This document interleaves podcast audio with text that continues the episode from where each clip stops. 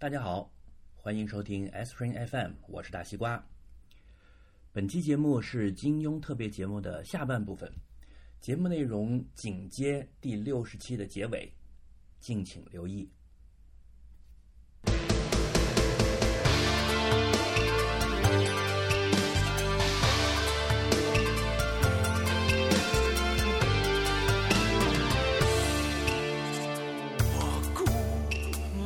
心中，悲与欢苍天作弄。我笑，我狂我疯，天与地风起云涌。我醉，一片朦胧，恩和怨是幻是空。我心一场春梦，生与死一切成空。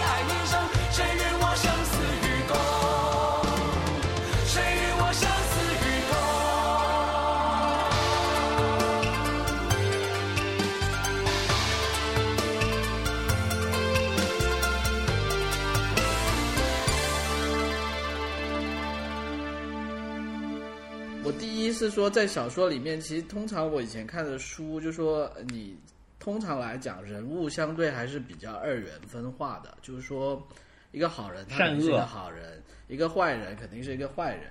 就是阿紫是我第一次看这些小说的时候，我第一次看到一个人物，就是有一个可爱可爱的坏人是吗？从他的言行来讲，无论如何，他肯定是一个反面人物。但是呢，嗯就是金庸在写他的时候，他所有的呃思想跟行为，他都是有他自己的逻辑的。原因并不是为了坏而坏，而是说，嗯你会觉得，就是说他这么坏背后是其实是跟他的成长经历，还有他自己的人生观、价值观是有关系的。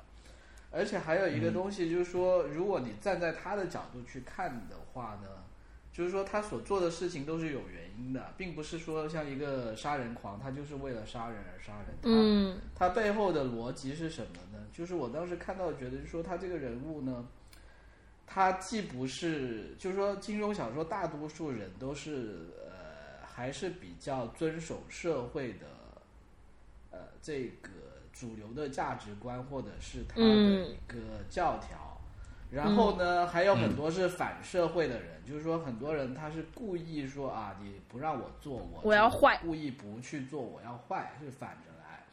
但是对于阿紫来讲，他这个人的特别就是说，所有的这些东西对他来说是不存在的，就是说他既不遵守，他不是说不遵守，他也不是说我故意要去逆反他，就是他是有他自己的一套呃世界观，世界观。所有这些对对对，他他的世界观跟所有这些外面的人都是就是完全不搭界的，就是说我我不知道你所有这些规矩的存在，然后他是按他自己的一套规矩在做做呃做事情的，所以可能当时来讲，对我的这种，就我以前看小说里面没有看到过这么一个人物吧，所以当时觉得印象很深，所以就是说后来就就然后我其实知道背后就是说，因为阿紫讨厌他的人也很多嘛，所以他后来是被古龙写死了，是怎么的？被古龙写哦，死，被被倪匡被倪匡写死了，被倪匡写死了。但是我当时看的时候没死，瞎了吧？死了。哦小说里面写瞎哦写瞎了的哦，写瞎是倪匡写的瞎了是倪匡写的。小说里面我记得是死了吧，但是是不是电视里面他没有死？死了死了，对，我记得他是死了的，但是我觉得，但是我觉得也没有太意外，就是说你他他这样的一个人，好像在武侠小说里面不死也很奇怪嘛，是这样子。但是我就是后来就是留下了这么一个深刻的印象，到现在你说到这么一一回事儿，我就还记得，因为因为说真的，金庸的小说里面呢，我觉得我虽然很喜欢看，但是里面我真真正正很喜欢的人，并并不是很多。就是说，譬如说你，就是说很多人我都是二维的去看，就是说你像令狐冲，对吧？我觉得对对他有很多他的强处，但是我也觉得他有他很多他他迂腐或者怎么样的地方。譬如说，包括嗯萧，当然当然可能令狐冲不能说迂腐吧，我觉得这个词可能是在萧峰的身上吧，就是说。萧峰就是那种，我觉得就是说，大家在主流价值观会觉得他很好恨，就是一个，但是我就是所谓的不破我是条汉子，对我就觉得哎呀，这个太太看不开了，所以偶像包袱太重了呃没错，没错，没错，没错，是这样子。所以，所以其实我也比较喜欢看《天龙八部》，就是我觉得它里面讲的很多东西就是想象力太丰富了。第一次看到奇幻小说的感觉。但他的那个英文译本里面写的就是说中国的那个《指环王》，天哪，那展开讲讲那个翠宝，为什么你觉得会在我身上看到阿紫？我从来没有。真的，你说、你刚你刚刚这跟好坏没有关系，因为好就是你去评判他好坏，就像你刚刚讲的嘛，其实他的出发点才是说他是一个好人还是坏人嘛。而且就在那个里面做过坏事的人也很多，那每个人都在里面都是杀人犯，对不对？那我我我我的想法是，就是你当时一说，你说我们绝对猜不到，我就立刻猜到了。就是这首先是我一个下意识的反应，其实我之前没想过。然后第二，我觉得就是就是阿紫是有一个，她这个角色是有一种特殊的韧性在里面的。就我觉得你身上有一种那种特殊的韧性，就像你刚刚讲的讲，他不是要跟你反着来，他也不是要正着来，他是他他自己有一套他自己的逻辑的韧性。我就觉得脚趾就是有有一种这种给人一种这种感觉，就是他是一个很自洽的一个比较有自己韧性的人，所以我又觉得他应该会很喜欢阿紫这个角色。天呐！对，就是我我立刻就就猜到了啊！不过而且你能举你能举个例子吗？因为我完全没有 get 到，就是我明白你讲的话是什么，但是我没有办法从脚趾身上意识到这个事情。我想知道你是怎么意识到这个事情的。就是他做的所有的决定，就会让给人这种感觉啊。就是我知道的啊，就是其实对于脚趾每天吃什么饭，我也不太了解。就是这些所，就是对他的，就是我知道的关于脚趾的生活，我就觉得他是有一个自己的就是东西的。喜欢姐夫，啊，喜欢姐夫是什么？啊、他其实也因为阿阿朱跟萧峰就是定情之前，他就认识萧峰啊，其实也也不是所谓的喜欢姐夫嘛，就是大家站在同一个起跑线上嗯，被姐姐抢了男人，之类的吧。嗯，我其实也挺喜欢阿紫，就是阿紫这个角色，反正无无论怎么说，她一定是金庸的所有的人物里面的一个很大的亮点了，而且就是我相信她肯定是被讨论的最多的角色之一，是比较出彩的人物是吧？是的，是的，是的，非常出彩。那你们觉得还有什么别的人物是像阿紫这样是出彩的呢？嗯，想一想啊，其实其实很多很多人物都 都给人的印象蛮深刻的。我觉得我我个人还蛮喜欢谢逊的，就金毛狮王。嗯，他因为他就是以他出场就是一个这种年纪比较大，然后比较悲情的人嘛，然后然后故事慢慢展开去讲他怎么样变成金毛狮王，然后他后面就是跟呃张无忌的那一些情节，我现在也说不出具体的了哈，就是我觉得当时就是这个角色的话一，开始应该是一个就杀人狂，对对对。然后又是坏人，是的是的，而且是坏人里的里里的头头对。然后后来又发现跟张无忌其实那个父子情还挺挺那个啥的，是的是的，嗯，就是谢逊我我我比较喜欢。但是我发脚现趾有什么喜欢的，就是比较觉得有魅力。我觉得是很特别的。我我是觉得他当时写《丁春秋》，就是说、啊，新秀老怎么仙，讲呢？对对对，就他当时是让我觉得有一点，就是让我看到了更更看到了这个小说的一些现实意义吧。就就说他是在影射某些团体，就我觉得是某些人吧，我觉得也不一定说要具体某个团体，就是说，因为就是说你你说通常的这种啊，怎么讲呢？就武侠小说里面坏人肯定就是一些什么打家劫舍，就是通常来讲，你就说他的反面人物通常都是一些违反刑法的人嘛，就看起来都是什么《法制时报》里面那些必须要拿去枪毙的人嘛。但是他《丁春秋》这里就让我看到，他其实讲了，当然《丁春秋》也有很多条人命，但是我更加看到的他是那种，就怎么在一个组织里面，就是说，呃，他怎么去控，对他怎么去控制他手下的人，然后他手下的人又怎么去舔他，就是说，让我看到了这种写坏人的另外一种写法，就当时也觉得很耳目一新，就是觉得他讽刺很多。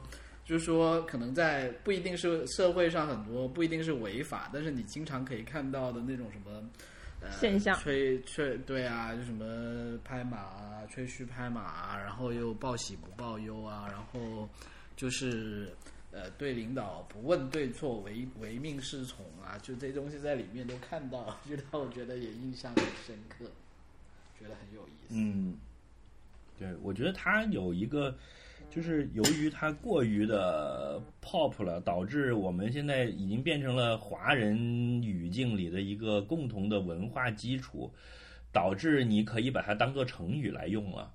就是比如说我们现在聊到谁谁谁，然后你就说他就是一丁春秋，嗯，就大家都很懂了，然后你没有办法跟外国人解释这个事情。你要展开的话，就要讲很大一个长的篇幅，嗯，对吧？是的，嗯，我觉得就这一点已经可以说明金庸的的这个历史地位了。是的。嗯，那你们最喜欢的一段剧情是什么？就是名场面。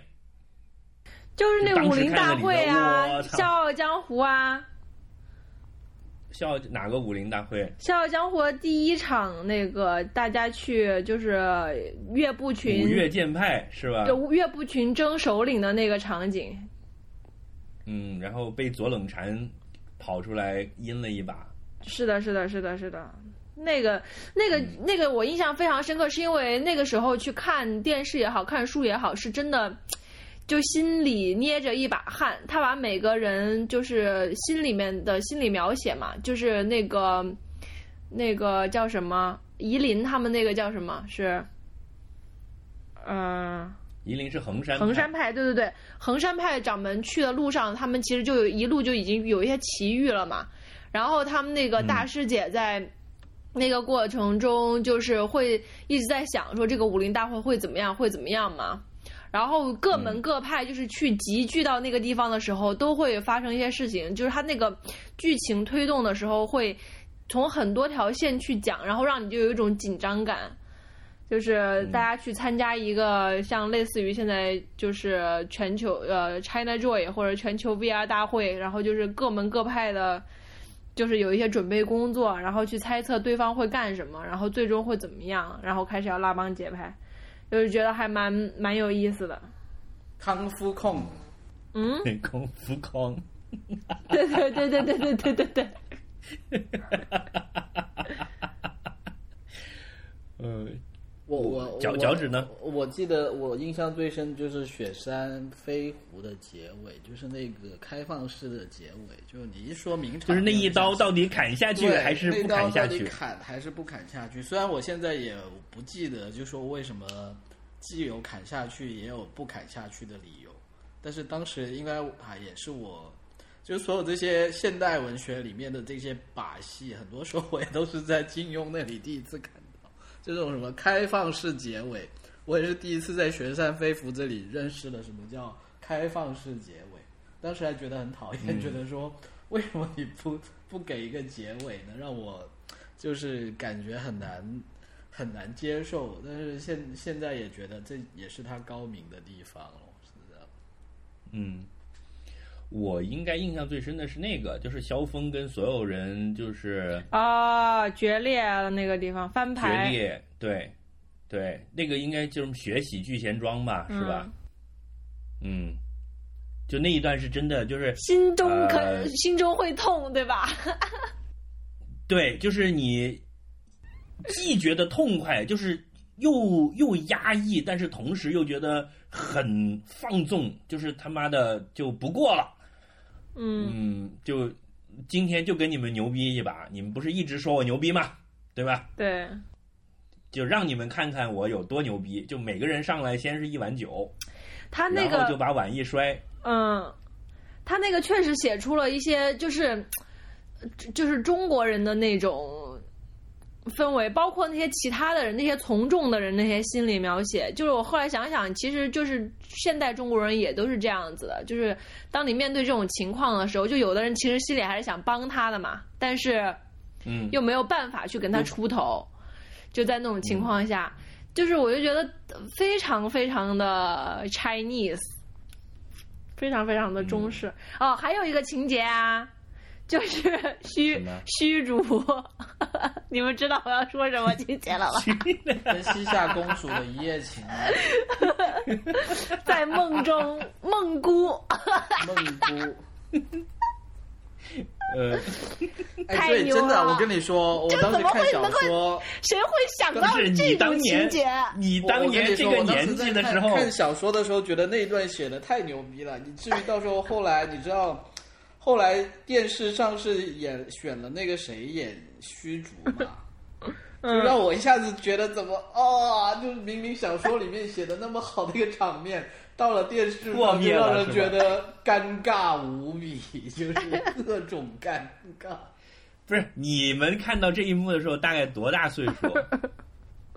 哦我已经十几岁了我在我大学的时候看的就是就大一大哦二的时候。那肯定觉得牛逼。就是翠宝，你应该小学的时候看的，你能明白这是在干嘛吗？我不是小学时候看的，我是高中的时候，十几岁了。嗯，梦姑。我就觉得还有一个，我跟你讲，现在长大了以后就觉得金庸真牛逼。为了这个，为了这一场戏，去要去给他多烧几炷香是吧？真的，大哥真牛逼啊！就是梦姑就是对说金庸就是说虚竹你这么老实，哥也可以给你安排上。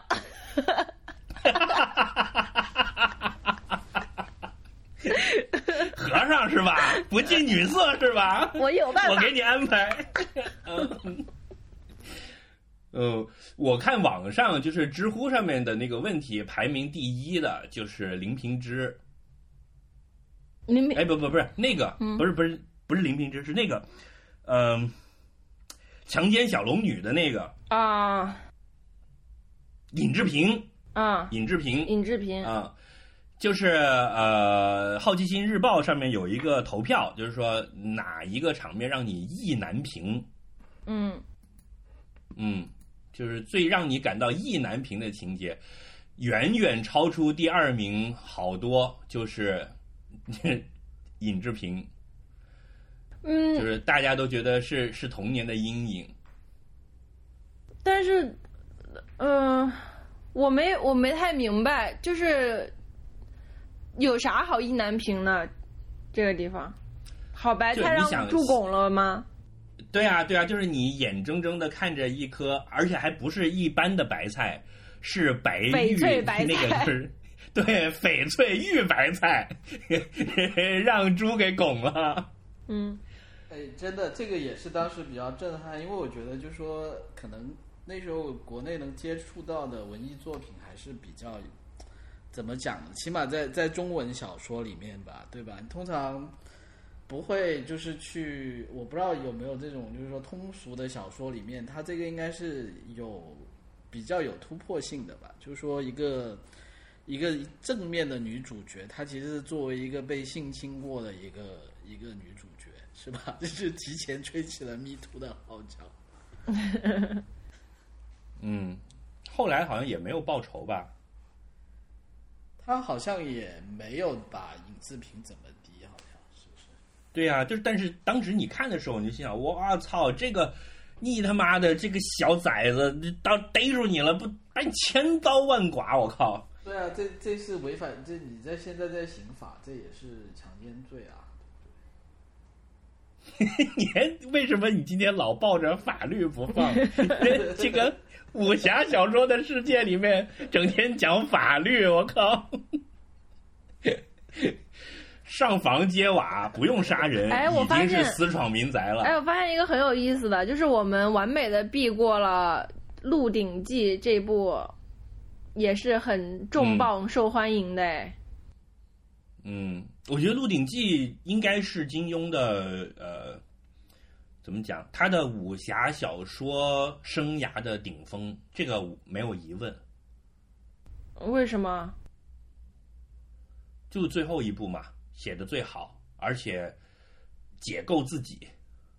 嗯他基本上把已经到了武侠小说要突破武侠小说这个概念的边缘了，就是他想往历史小说的那个地方去了，嗯而且甚至壳儿已经被他搞裂了，头都已经滋出来一点儿了。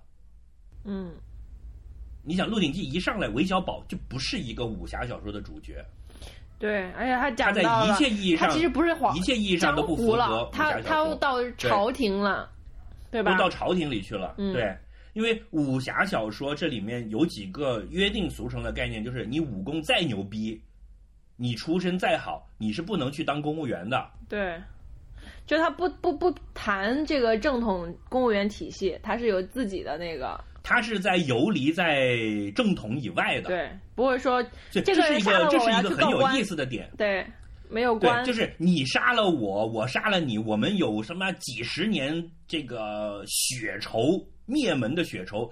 你说我去告警察，我打幺幺零，这是为天下人所不耻的。就是你只能自己去练武，再去报仇。对就是一切 involve 到政府啊、法律啊这个体系，就是 low 的，是的，一定是我们的问题，我们自己解决。嗯对吧？所以脚趾其实是故意的，一猜一开始就在这里面埋了这个线，为我们这个话题做好了准备，是吧？是是是，就是，嗯，就到底 武侠是什么这个这个东西？但你看金庸，就回到我们最开始讲的，金庸跟古龙去相比，其实他是一个想要进入主流的一个人，嗯就他跟政府是会打交道的，甚至他的后半生基本上都是在往主流的路子上在挤。他去去大学当教授，他其实很渴望获得主流的认可，而古龙是一个真正就是说我不鸟你们的人，嗯所以他是一个其实并不是一个江湖上的的侠客，他是呃如果要分的话，我看那个说法叫侠与士。嗯其实古龙才是侠，金庸是士，嗯对吧？他是那种知识分子，嗯所以他其实他去写武侠小说，从根儿上来讲，他是一个跨界，他不是一个江湖。因为嗯，以正统来讲，这些人都是一些不入流的人，就像我们，你你是大学毕业，然后在正经公司当白领的一个人，你会在马路边上看到几个金毛纹身的人在打架，嗯你是赶紧避开的。嗯你是不跟他们一路的，尽可能的不跟他们发生任何关系。嗯你如果你要跟他们发生关系，你也是非常提提防着的，是躲着他们的，嗯对吧？这其实我们就来到了一个到底金庸讲了那么多侠义这个东西，到底侠是什么的问题。嗯，嗯，我们刚才是从哪儿岔开插出来的刑法啊？《鹿鼎记》鹿鼎记，啊，对对对，你你们怎么评价《鹿鼎记》这个这个作品？就那那你看我们这个问题一提出来，你看已经隐含了一个东西，就是把《鹿鼎记》和其他金庸已经分开了。这对，就是我觉得我们我们就是去谈金庸的时候，好像就是我们三个人吧，就很多其他人会谈到《鹿鼎记》啊。我只是忽然发现，我们三个人感觉好像我们刚才在聊的里面没有鹿鼎记》给因排除开了为我没。看过。哦，原来是这样。原来是这样。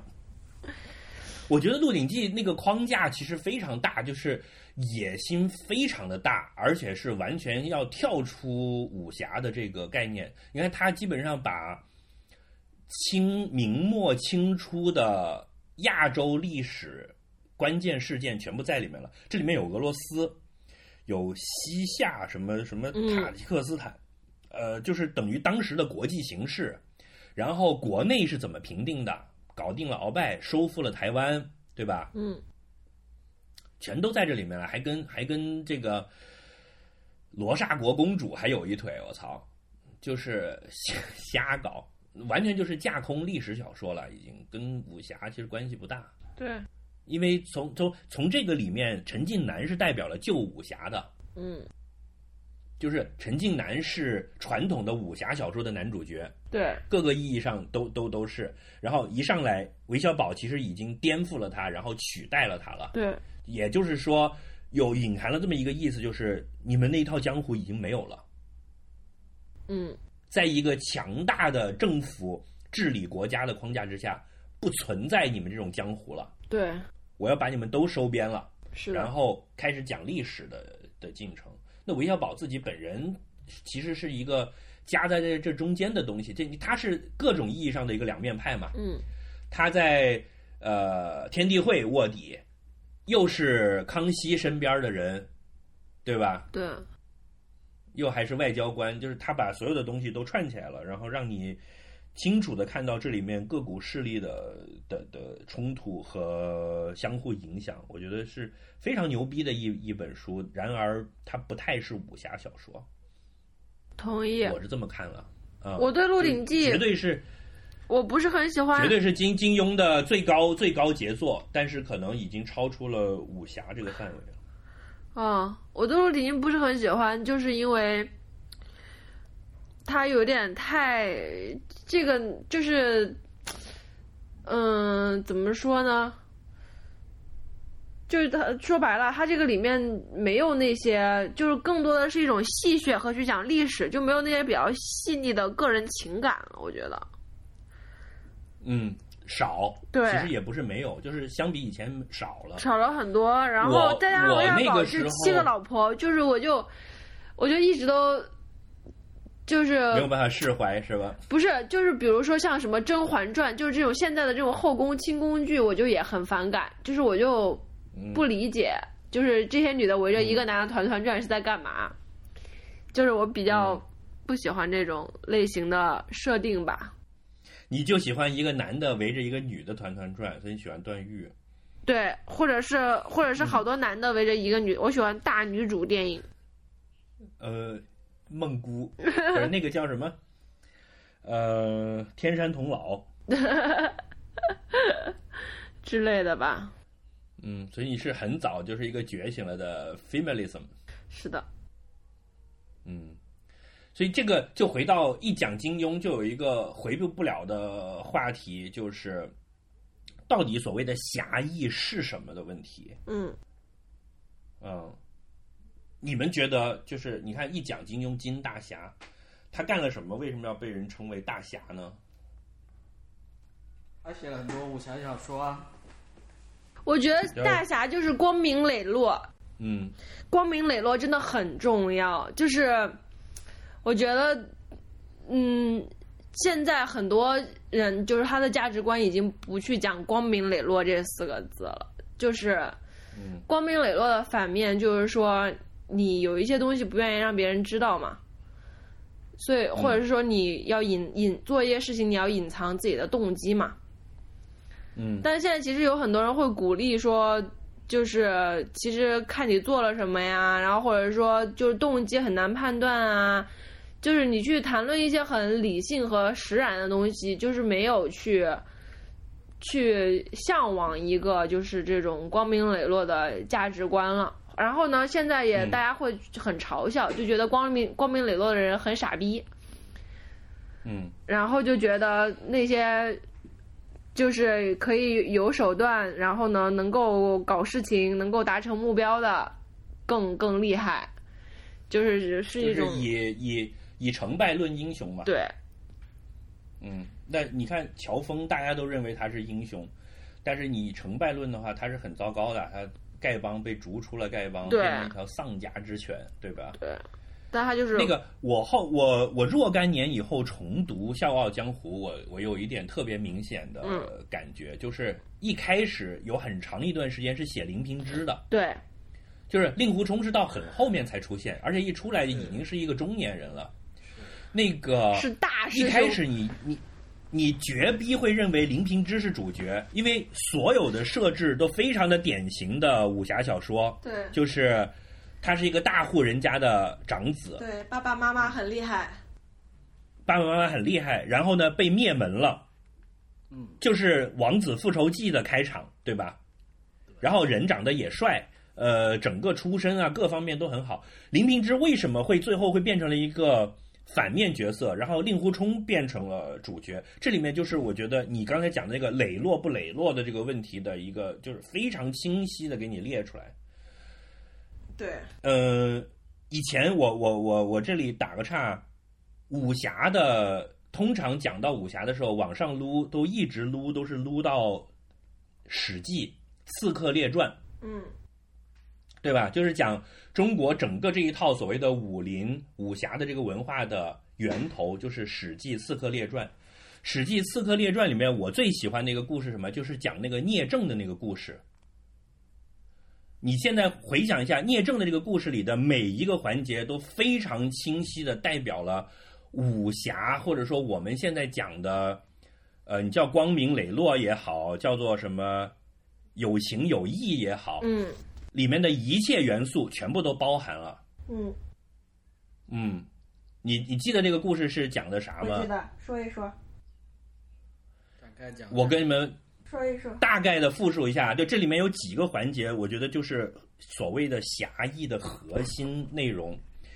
呃，韩国还是哪国的公子被被人迫害了，然后就逃。逃的路上呢，就想找一些侠义之江湖侠义之士来帮他报仇。然后到了齐国，就人家就说有一个叫聂政的很牛逼，他就去找这个聂政。聂政呢在杀猪，他是一个杀猪的人，就是一个屠夫，天天拿刀。那他就去非常礼遇的对待他，就请搞设宴，给他给聂政的老母亲办寿宴，而且整个这个过程中，就是什么用千金许他，请他帮忙。然后聂政说：“我母亲还在，我就是在这里干这个事儿，就是为了侍奉我母亲，我要行孝道。”所以呢，我是不能帮你做任何事情的，嗯而你这个钱呢，我也不要，因为我现在我为什么要来杀猪，就是因为杀猪我能够天天看着我妈，而且我挣的钱足够让我妈养老了，所以别的事儿我就不接了，非常有礼貌的拒绝了。但是呢，这个这个什么公子呢，也没有因为这样就不理他了，还是继续让宴会进行，然后礼遇了他们。好，过了好多年，聂这个聂政的母亲已经去世了，他就回去找那个人说：“感谢你瞧得起我，你这一个王子，我是这个杀猪的，对吧？那知遇之恩我是一定要报的。原来是因为我母亲在，现在我母亲去了，我来替你干了这个事儿。”然后那说要杀的那个人已经是韩国还是哪个国的宰相了。嗯说那杀人很难，我给你搞一队兵马，你要不要带着一块儿去？聂政说不用，由于他已经是高官了，如果你带着一队人去，就更加显眼，所以我一个人去就行了。嗯然后到了那里，那个描写非常的牛逼，就是《史记》啊，这个文字也是很厉害的，四个字：聂政直入，就是啊、然后什么直接砍翻了几十个人，把这个人就给干掉了。干掉了之后，当场把自己的脸给切掉，就是把自己的脸给划花，然后把自己的眼珠子挖掉，然后把自己肠子给挖出来，死在那里。就是他要把自己的脸画花，是让别人不认得自己，就不知道是谁派来的刺客。这个事儿就是干的是干净利落，对吧？嗯，就是首先专业水平在，你看跟所谓跟荆轲相比，人家就是业务能力是有的，荆轲他妈的。这就是是会吹牛逼，但是实际上事儿办不好。你你到了店上拿着刀追着砍，砍了好久砍不死，对吧？人家是怎么到那里两排都是四位直入两个字，对吧？然后砍死几个人，然后干净利落把事儿给你办了，钱我也不要，我就是报你一个知遇之恩。然后这还没完，那边把这个尸体就挂在这个。挂于市，就是让大家来认，就是悬赏一千金，就是谁知道这个人是谁，就赏一千金。没有人知道，因为花的画的乱七八糟。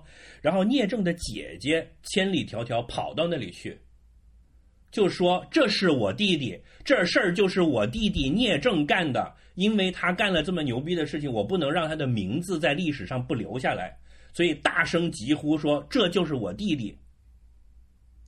当时聂政要把自己的脸划完呢，就是怕连累他们这些人。但是他呢，要主动跑到那里去，说这就是我弟弟，然后就当场自杀了，就把名字留下来，然后自己也自杀。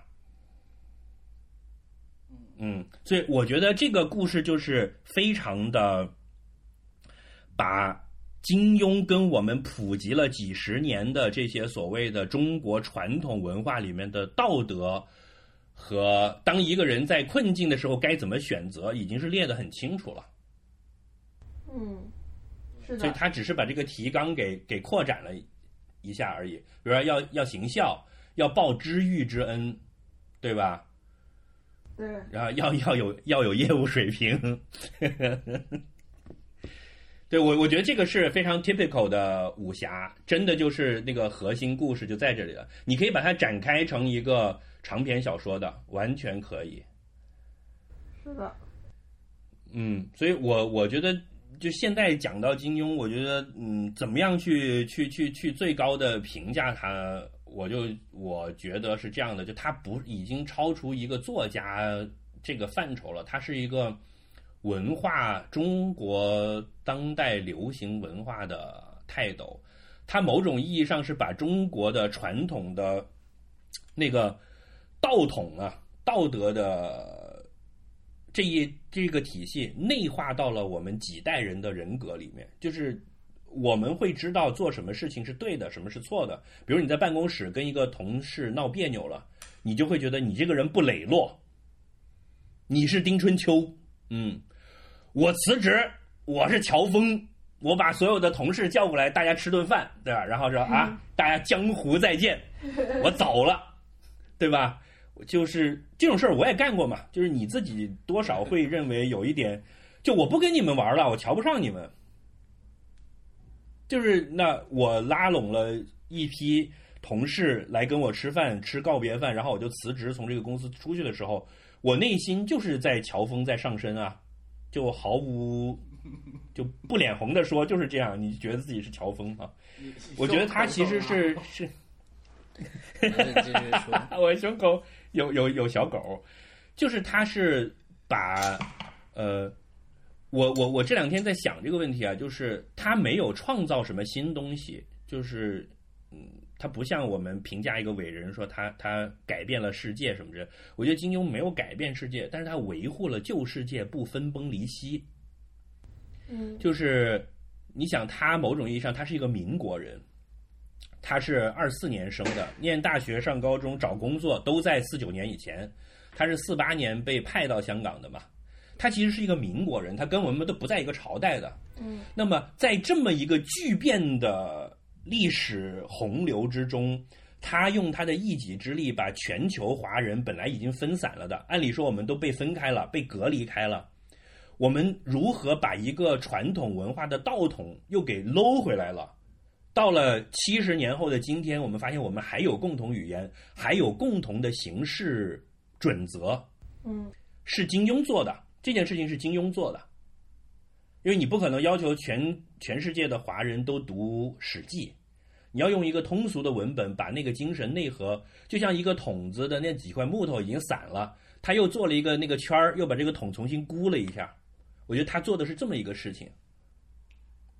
就是这是他最牛逼的成就之一吧。就作为金庸，当然作为查良镛，他另外又有一整套的成就。就是金庸其实只是他的其中一个业余角色嘛，嗯对吧？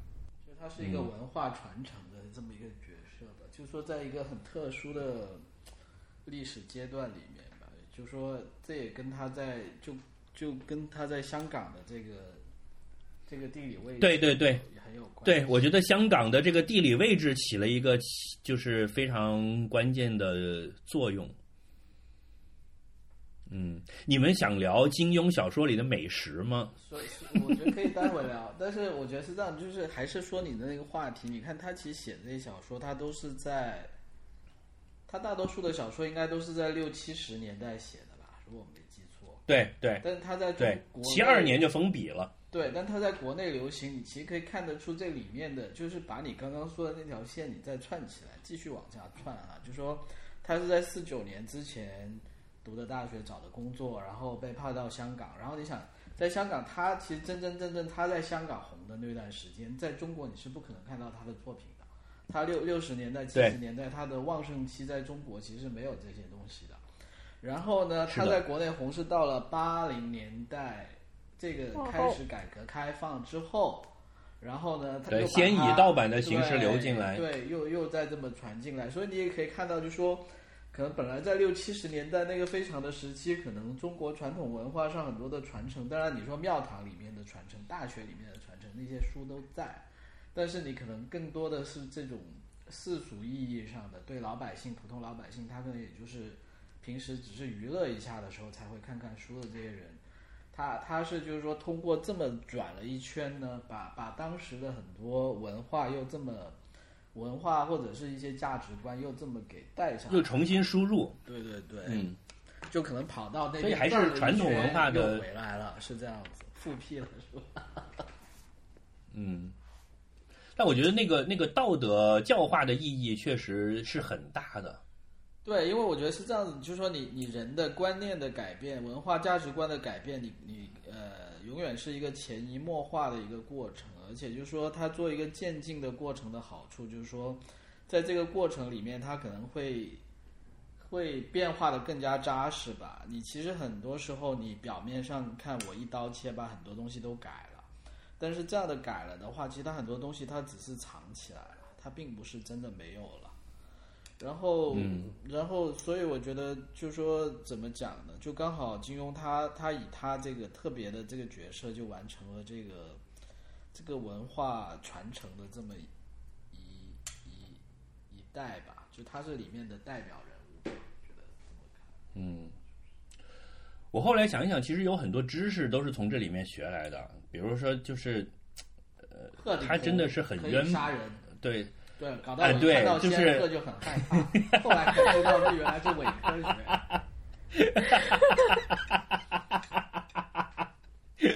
不是，它有很多，比如说历史知识，呃，有很多点都是你之前是不知道的，然后他把那个给穿起来，比如说什么靖康之耻呀，什么尼布楚条约呀，然后怎么收复的台湾啊，他把他的，因为金庸其实是一个历史学家，就除了他是呃报传媒人、是小说家以外，他其实一直在研究历史嘛。他写了很多东西是把他的历史知识给串起来的，然后塞到了这个武侠小说里面。你看的时候，你其实它是都是以真实历史为背景，在一个世界观底下去创作的，这一点也是很牛逼的。另外有很多小知识都是这么学来的，有一些比如人生的道理啊，呃，包括比如我第一次知道有 S.M 这种事情，就是从尤坦之那里知道的呀。就是你你喜欢的阿紫老是要虐人家尤坦之，对吧？这其实就是一种被虐和受虐狂的人格嘛。而且还写的还挺性感的，有一点，对吧？尤坦之尤坦之喜欢舔阿紫的脚，真的吗？你记不记得我是对呀你仔细去看，有有有这一段呢，就是阿紫要拿脚去踩他的，他特别开心啊、那个脚踩在身上，他就描写的内心特别开心，这就纯粹就是 S M 嘛。所以就金大师他是就是很渊博的，搞了很多东西在里面，然后他自己 作为一个渊博的开车渊博，那什么知识你都得懂嘛，这就叫渊博。七十年代就写 S M 了，真渊博。你像比如说，我本来还找了一个话题，就我不知道你们还有没有力气聊，就是金庸小说里面的美食。有啥？就他其实写他写了很多好吃的东西，比如我印象深刻的哈，我只记得叫对，叫花鸡，对，叫花鸡那个真的是印象很深刻。就是黄蓉第一次见到洪七公的时候，洪七公就在那里做叫花鸡嘛，嗯你记不记得？对嗯，我操，那个写的。然后黄蓉，呃，郭靖第一次见到黄蓉的时候，是黄蓉在一个小饭馆吃饭，然后在点菜，然后黄蓉就说，江南的这个酒席应该是怎么样的？上来前面的什么八小碟儿凉菜应该是什么？就在那里报菜名儿。那一段我也是印象非常深刻，然后他其实呃很多地方写了很多好吃的东西。本来我是想说这个话题跟你我们我还那我还那我说一个我记得的，就就是在那个什么，是《神雕侠侣》开头，他们那一帮人不是在那里包生的莲子？然后我当时还想，哎，我不记得了。对我当时是第一次看到，我就想，哎，我家的莲子都拿来煲汤的，竟然还可以生吃。然后后来，然后就后来终于若干年后，当我终于有机会生吃莲子的时候，才发现啊，真的不错，很好吃。嗯，许多年后的那个下午，你想起来第一次听说莲子可以生吃。是，嗯，翠宝有吗？你你看他那个有吃的东西，对你印象深刻的吗？没有，我对吃的东西很不敏感的，就是就记得呃要两斤牛牛肉，我就觉得这两斤牛肉怎么吃得完？谁要两斤牛肉？乔峰吗？我记得啊，每个人都要两斤牛肉。你说两斤牛肉，那是《水浒》里边儿，那是那个武松不啊，那个像什么？切二斤熟牛肉，一只肥鸡，一斤高粱。对啊，这那个我记得特别清楚。不是啊，那个叫什么？呃，令狐冲跟田伯光去吃饭就是这样吃的啊。哦，然后不是还有那个阿紫让虚逼虚竹吃吃肉吗？就我就记得这些，但其实他那个时候就并没有描述那个东西有多好吃，只是说他偷偷把肉塞到他的面里面什么的。哦，我是就是那个叫花鸡对我印象太深刻了。就洪七公是一个很嘴馋的人嘛，嗯，那个里面讲洪七公不是还跑到皇宫里面的御厨的房梁上住了几几好几天，就天天吃御厨的东西嘛。嗯，嗯，你们可能都不记得了，我真的不记得。好吧？嗯，我要跟大家补一个，就是有很多致敬金庸的作品，你们看过吗？你是说全庸和金庸新写的吗？那些就不用看啦，那些就很很垃圾的嘛。金庸我看过一本，就是 全庸，还有全康呢。那个金康，就是呃，我要跟你们推荐一个叫做《剑桥倚天屠龙史》这个嗯书，你们看过吗？木有。啊，就它是一个，它是一个戏仿的，它是用一个戏仿的口气，就是完全是学的剑桥中国史的那的的那那种路子。嗯然后是一个读历史的博士，但是呢是，呃，金庸的超级粉丝，就是叫辛元平这个人写的这么一本书，然后就是有点搞笑吧，就是一是一个戏谑之作，但是呢里面又内容很丰富，就是你你我给你念它的目录啊，这个目录你一听就很有剑桥那个历史书那个。嗯就是第一章绪论，第二章南宋后期的武术界政治地图，明教的复兴与武术界的分裂，呃哦呃，元朝中期政治与汝阳王的崛起，一三三六年事件及其对武当派的影响，明教的再度分裂和内战，就这样，就是一章一章下来，它是呃。你如果看过剑桥那个系列的历史书，再又看过金庸，再来看这个，你就会觉得特别好。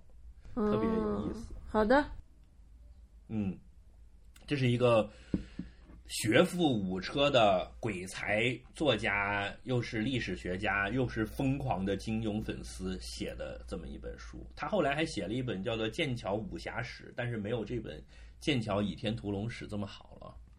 嗯，嗯，好吧，你们还有什么想要讲的、想要聊的东西吗？你们要讲就是查良镛这个人的生平吗，因为我们其实聊的都是他的一个分身，就像就像你要评价我这个人和评价在 Aspirin FM 这个这个宇宙里面的大西瓜，其实是两个不同的人。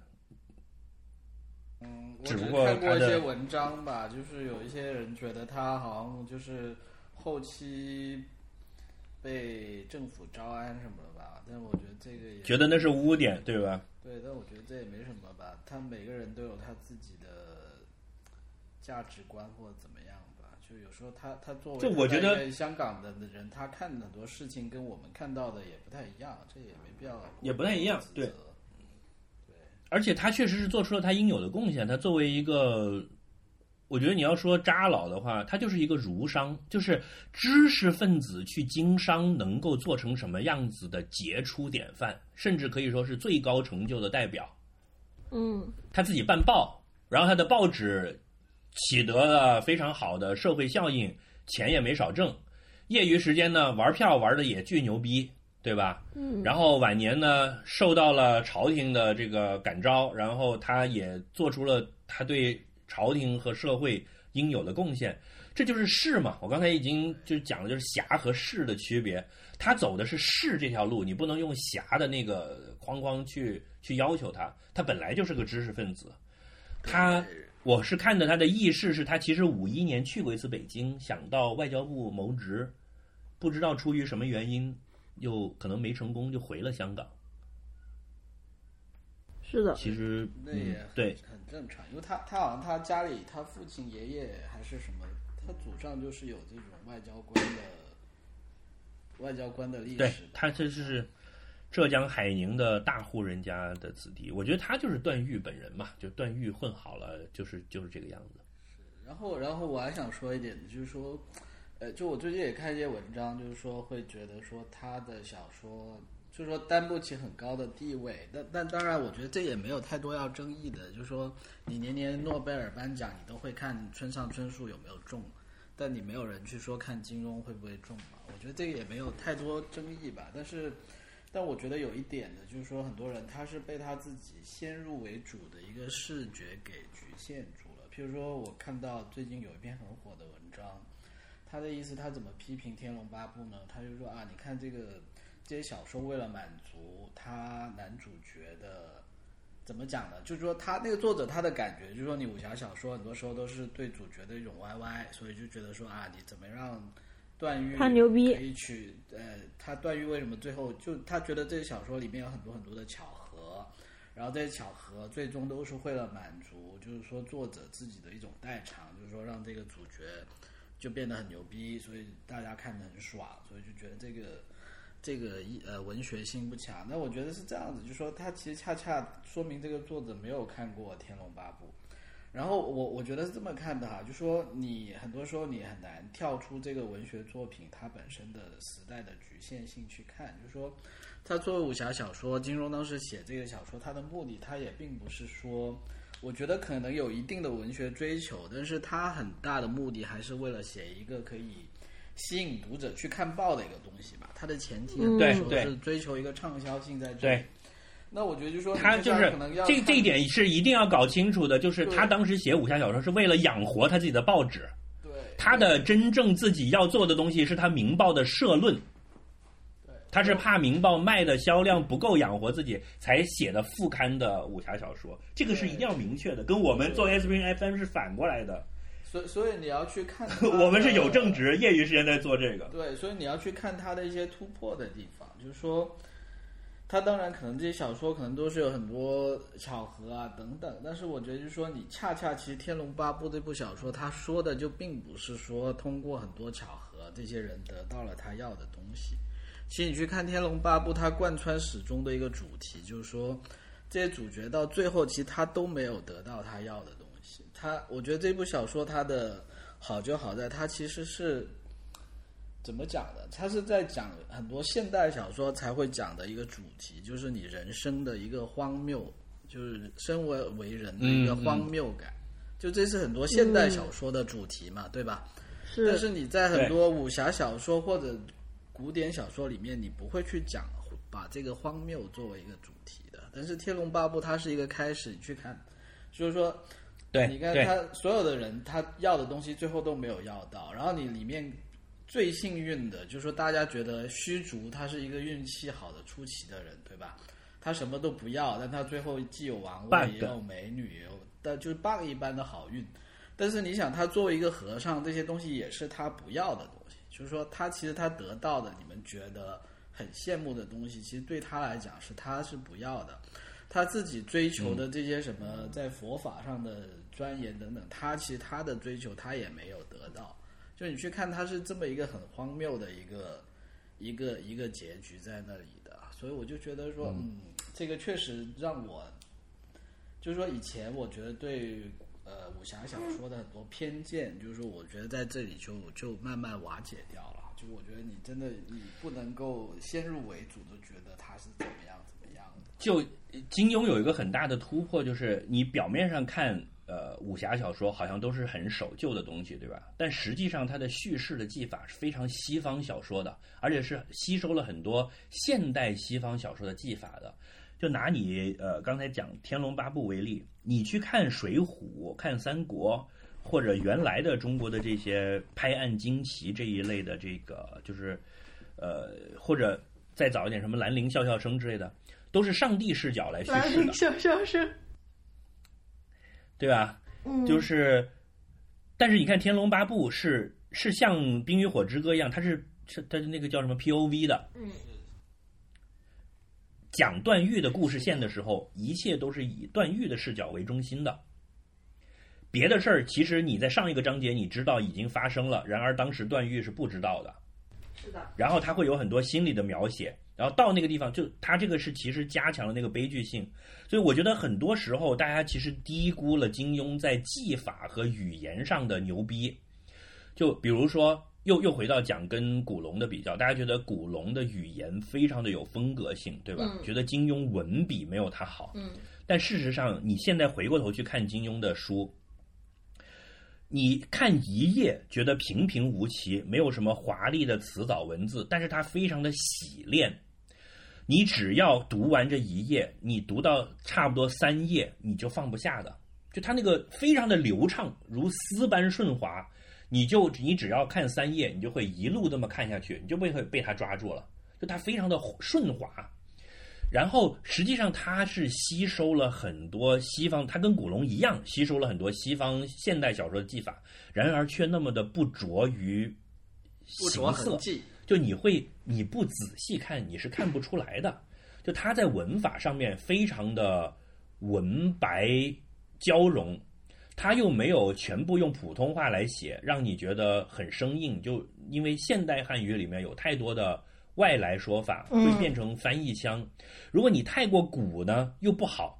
你你仔细去看金庸的那个文呢，它是呃非常文白混杂，但是又非常的流畅的，这一点真的相当难得。你真的找不出第二个的，他真的很厉害的。但是他这个厉害是厉害到不是你那么容易一眼就看出来的厉害，是大巧不工的。是的，这个我同意。，没错，我刚想这这说这这个是很高的，是高手来的。嗯，他就是在文字上面，从风格上，如果他要跟古龙比，他是郭靖那个那种流派，就是你表面上看好像哎傻逼，其实人家是很很牛很牛的。很牛很牛的。对我都都那个嗓子都这个撇了。那如果金庸是你的同龄人，你愿意嫁给金庸吗？还可以吧，应该。什么叫还可以？就凑合凑合能嫁是吧？哎，那个脚趾西瓜，你刚说那个大巧不工，你知道大巧不工是哪里来的吗？这个成语的出处就是就是那个这个这个那个这个这个，来源于金庸的小说神雕《里面的神雕侠侣》中，对呀杨过得对啊，就《神雕侠侣》里面来，就是对，这是开始我讲的说，其实我们现在用的很多约定俗成的成语，或者我们很多道理，其实都是金庸教给我们的，我们只是过于的内化了，你都不知道了。就是大重剑无锋，大巧不工，呃，什么到了顶点就要下降，就是什么亢龙有悔，这都是金庸教给你的，这夹杂在里面的小私货嘛，对吧？嗯，如果你要你愿意张金庸的男朋友吗？不知道哎，没有接触过，不知道他为人怎么样。你不觉得他就是虽然我们讲了他那么多好处，但是作为一个人本人，他一点都不 sexy 吗？对他不是很了解，对他的肉体不是很了解。对，没错，而且就说从你认识他的时候，他已经就比你年纪大很多。老爷爷了，对啊，但年轻的他就好像但你去评论霍金相比之下一样，很 难说，怎么讲，对不对？换成小雀斑可以考虑但相比之下，你看古龙就，但你不觉得换过换过来古龙就一副好像很厉害的样子吗？也没有看过他啊。照片就不行。我们我们要求很高的，对我们要求很高。好吧那说老实话，我是这么觉得的。就你看小说来说，我觉得金庸他是一个非常正统的人，对吧？你你不能、就你能看得出他的价值观跟他的还比较陈。旧。对对对，就是说也不是说陈旧，就他是非常就他的跟我们不是一个时代的人了。就是说你看他的书可以看得出来，虽然说他确实教会了我们很多东西，但在我印象中他就是我上一辈的人？所以就就是他是一个值得你尊重的长辈，但是你肯定不会想上他。呃，对，没错，所以在那一方面你就会觉得很怪，就这个人就是你的老师、你的叔叔，然后你突然把这个话题带到这里来，就让人觉得很膈应，明白？那金庸的笔下的人物里面，你们最想睡谁？他没有写过很性感的人吧？我觉得对呀、他他有啊呃李莫愁，女的 女的应该他就是一个很厉害吧？，他就是一个很厉害的性冷淡。我你就是喜欢搞性冷淡的是吗？我在开玩笑了，没有。嗯，你们想搞谁？很多呀，他那里面那些武功高强的都都想试一试。那 不是你不要考虑武功高强这件事情。你都讲到床上功夫了，武功高强的人身身体肯定比较好。对呀、你在讲睡觉，那不就是讲武功吗？但是你不要把那个虚构的那些什么武功那些东西考进去，比如说呃，那个叫什么萧峰，叫花鸡，那个叫什么？萧峰这个作者不是叫花鸡，那个叫什么北北北北丐，那个肯定就不行，因为太脏了，对吧？他是个乞丐呀、对，你想萧峰啊，就作者很详细的描述了他胸口的纹身，就这些都是带了很强烈的性暗示的，有没有？你们不要打岔，你们每个人，你最想睡谁？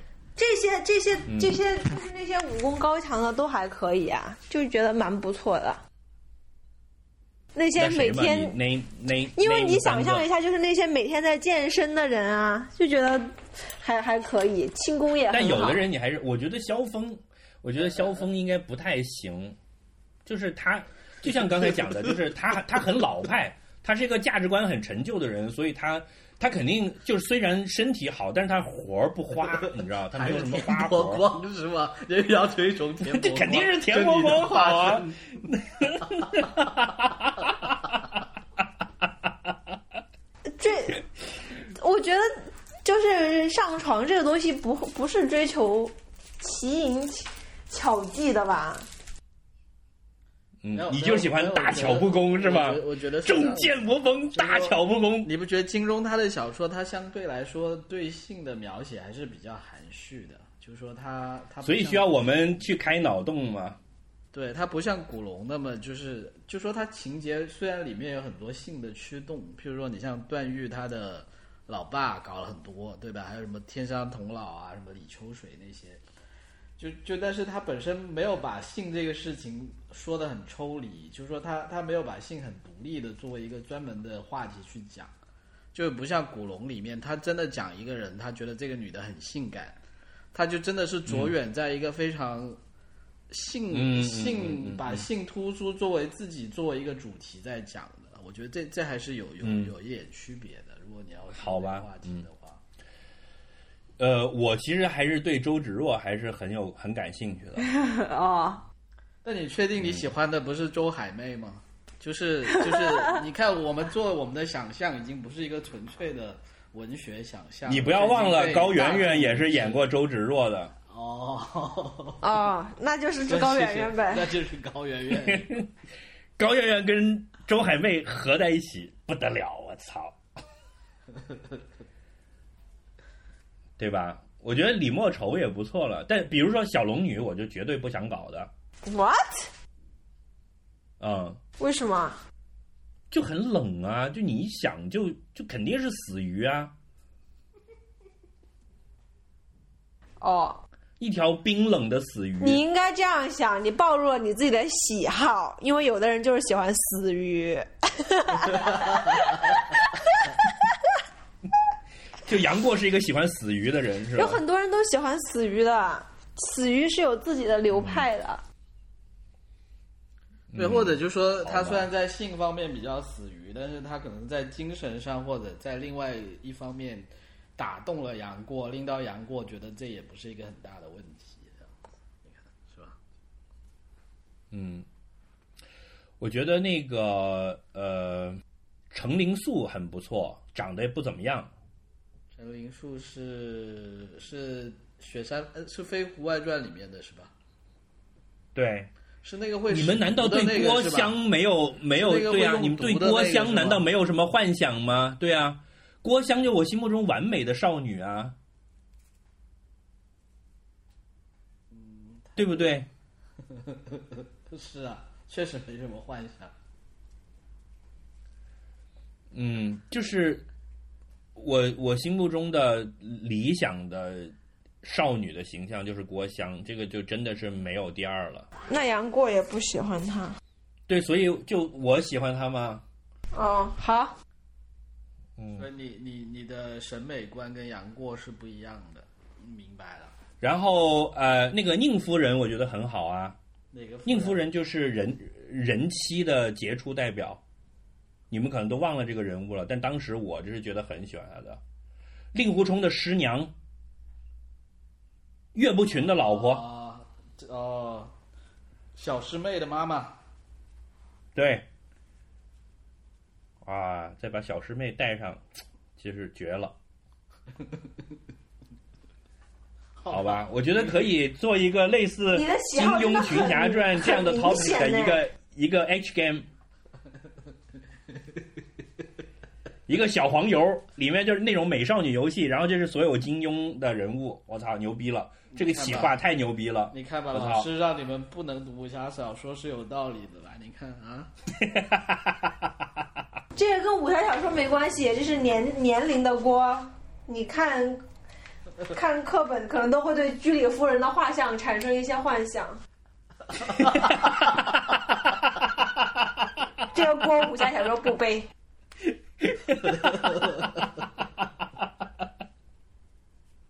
有道理，有道理。嗯有对道理对，但是我是真的没有喜欢过居里夫人。那你接下来下次我们是要聊一期教科书里面的 中学课对啊，中得。学课本，你最想是谁？对，你们都不肯回答我的问题。你看，我已经跟你们就是和盘托出了。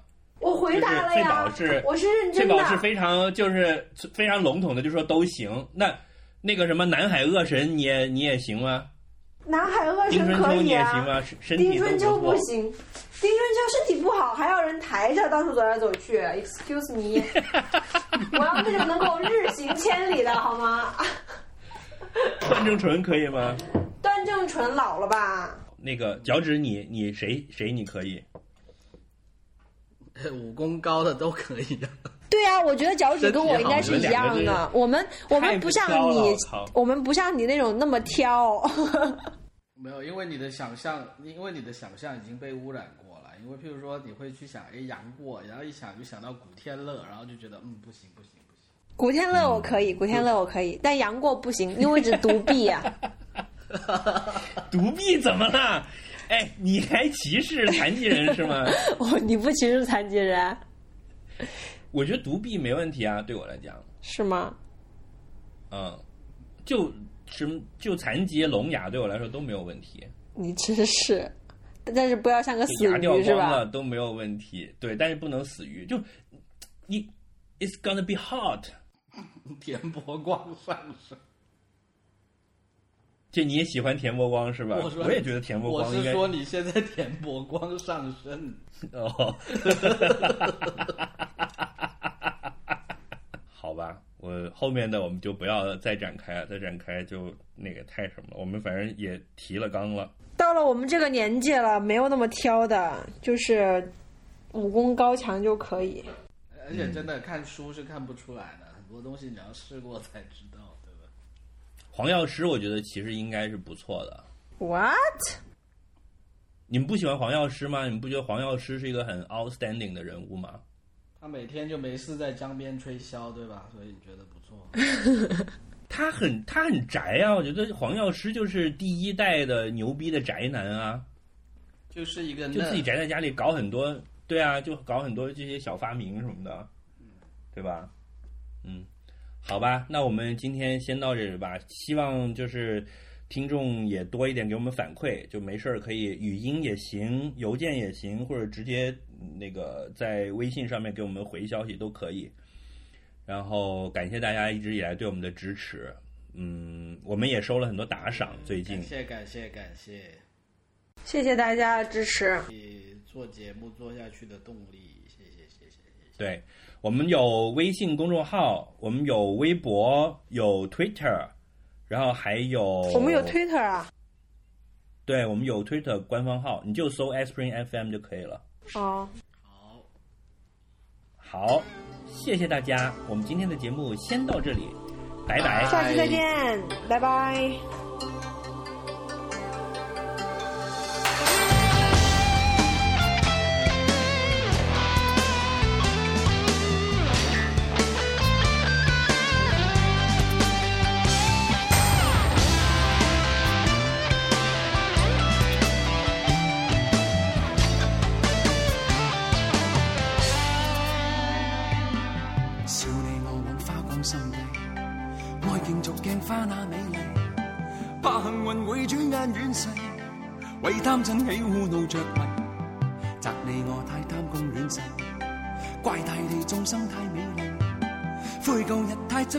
執信約誓，為悲欢哀怨妒着迷，啊啊捨不得璀璨俗世。啊啊躲不开痴恋的恩惠，啊啊找不到色相代替，啊啊一生参不透這條難題，吞風品雨裝落日未曾彷徨，欺山赶海踐雪徑也未绝，花把酒偏折殺世人情狂，凭这两眼与百臂或千手不能防，天阔阔雪漫漫風隨同航，这沙滚滚水皱皱笑着浪蕩，貪歡一晌偏教那女兒情长埋葬。吞风吻雨裝落日未曾彷徨，欺山赶海踐雪徑也未绝望，拈花把酒偏折殺世人情狂，凭这两眼与百臂或千手不能防，天阔阔雪漫漫風隨同航，滚滚水皱皱笑着浪荡；贪欢一晌偏教那女儿情长埋葬。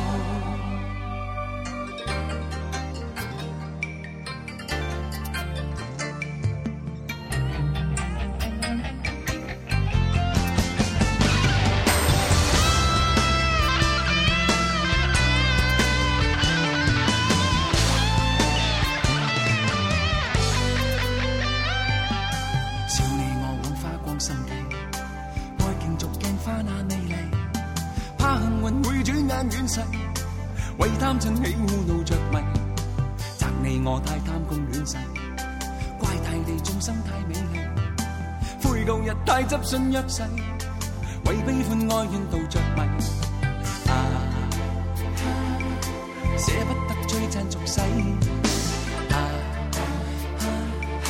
躲不开痴恋的恩惠，啊啊找不到色相代替，一生參不透這條難題，跟风品雨裝落日未曾彷徨，欺山赶海踐雪徑也未绝望，拈花把酒偏折殺世人情狂，凭这两眼与百臂或千手不能防，天阔阔雪漫漫共谁同航，这沙滚滚水皱皱笑着浪荡，贪欢一晌偏教那女儿情长埋葬。跟風品雨裝落日未曾彷徨，欺山趕海踐雪徑也未绝望，拈花把酒眉目天收不曾防天阔阔雪漫漫共谁同航这沙滚滚水皱皱笑着浪荡贪欢一饷偏教那女儿情长埋葬吞风吻雨妆落日未曾彷徨欺山赶海千雪径也未绝望拈花把酒偏折煞世人情狂凭这两眼与白臂或天收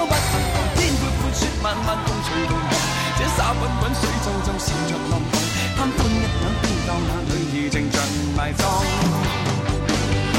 跟风粉雨中落日未曾彷徨，欺山赶海千雪冰也未绝望。烟花把酒尽脱杀世人情狂，凭这两眼雨白未或千手不曾狂。天阔阔雪漫漫共谁同寒，这沙滚滚水皱皱笑着浪荡。贪欢一刻天堂眼里如情长埋葬。